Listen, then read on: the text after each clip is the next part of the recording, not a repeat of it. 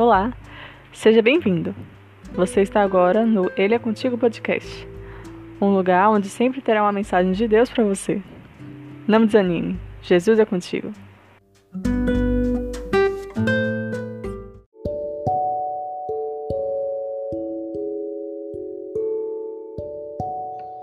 Capítulo de hoje, Zacarias 8.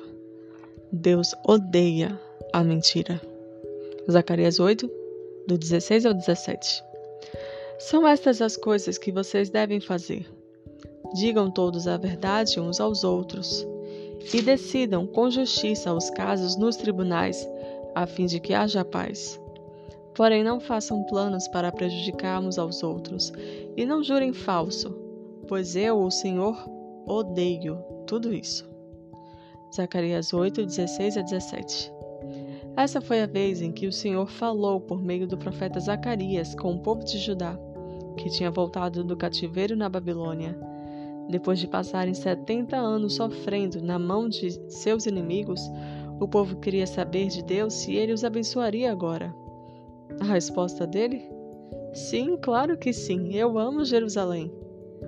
Mas vamos recomeçar do jeito certo. E assim o Senhor falou de todas as coisas erradas que eram feitas por seu povo. Era para eles serem luz, mas eram trevas total. O Senhor mandou que eles corrigissem todas as injustiças e parassem de mentir. Assim, parariam de ofendê-lo com sua hipocrisia.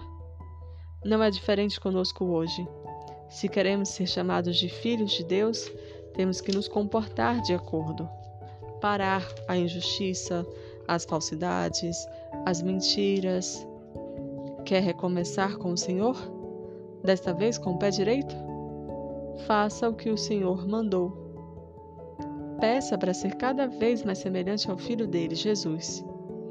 Erros ainda poderão ocorrer, mas que eles sejam um tropeço no meio do caminho e não a meta diária de pecados que você tem que atingir. O alvo é muito alto mesmo. Você não pode mirar nele sozinho. Ainda bem que, se você pedir com todo o seu coração ao Senhor, Ele estará disposto a te ajudar. Transformação de caráter é totalmente possível com Deus.